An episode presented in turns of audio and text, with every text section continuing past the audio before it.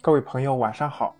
欢迎您继续收听由萝卜花为您带来的彭凯平教授的《孩子的品格》一书，第五章自控力，第二节，保护孩子的自控力心理资源。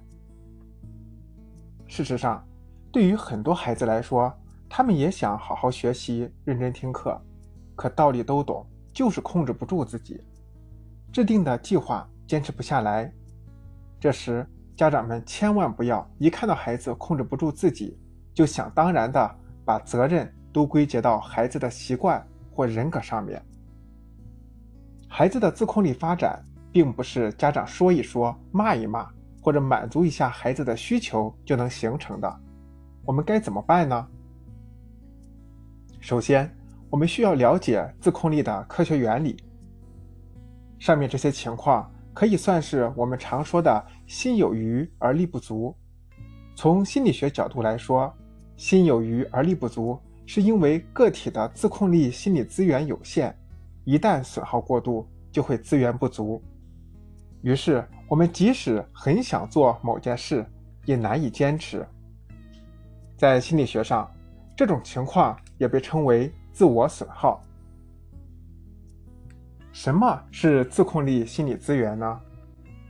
著名心理学家罗伊·鲍麦斯特在一九九四年提出自控力心理资源理论。他认为，自控力是一种非常有意义的心理力量，但同时也是会消耗的。它就像我们身上的肌肉一样，经常锻炼就会变得越来越强壮，而过度使用又会感到疲劳、酸疼。这也是有些人。明明知道诱惑对自己没有什么好处，但还是难以抵御诱惑的原因，并不是我们内心不知道这样做的坏处，而是因为我们的自控力被消耗殆尽。我们可以想象一下，自己有一个心理账户，存储着你的各种心理资产，如坚毅、勇气、同理心、审美感、创造力、感恩、升华感等。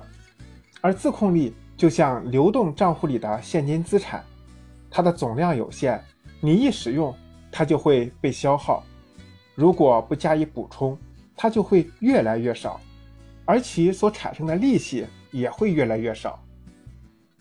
可是，看一看我们的家长，平时在教育孩子的过程中，有多少是在一边打击孩子的自尊心、自信心，一边强调你就是控制不住自己？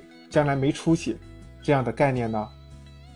自控力现金真的很重要，并且它需要高超的理财技术。鲍麦斯特的进一步研究发现，当一个人连续进行需要自我控制资源的任务时，前期的自控力行为居然会对后期的自控力行为产生负面影响，导致总体自控力降低。比如，桌子上有一块巧克力。